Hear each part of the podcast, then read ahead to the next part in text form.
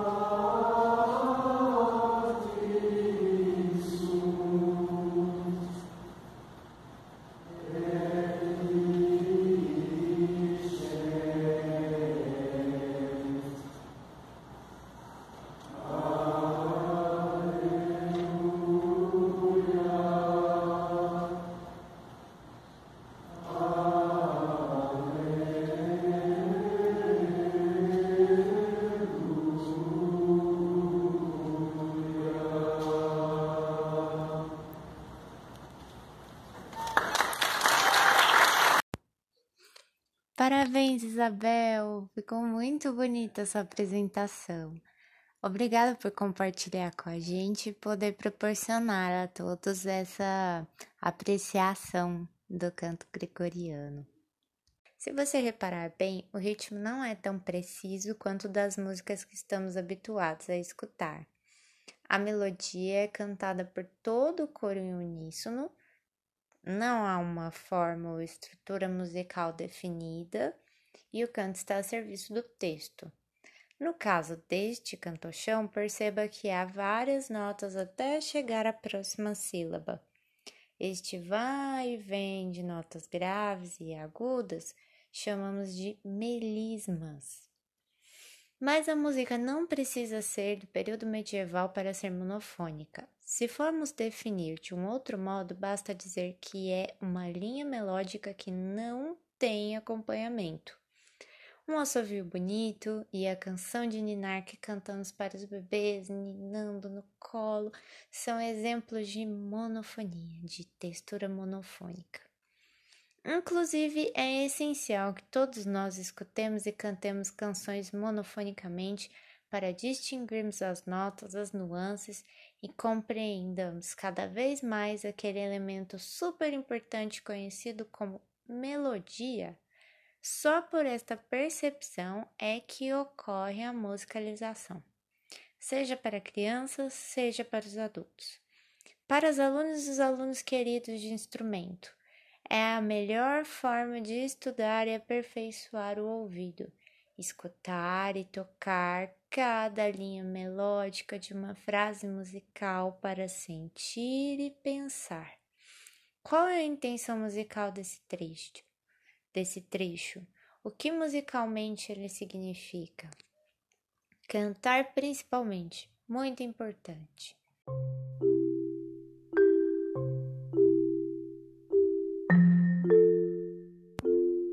textura monofônica, então, nos mostra a estética da melodia de um estilo ou período musical, dando destaque aos seus detalhes e impressões. É verdade que ela pode ter um acompanhamento, mais linhas melódicas acompanhando. Hum, mas isso é assunto para o nosso próximo episódio. Como tecer linhas melódicas? Obrigada por escutar o Piano Blog. Até lá!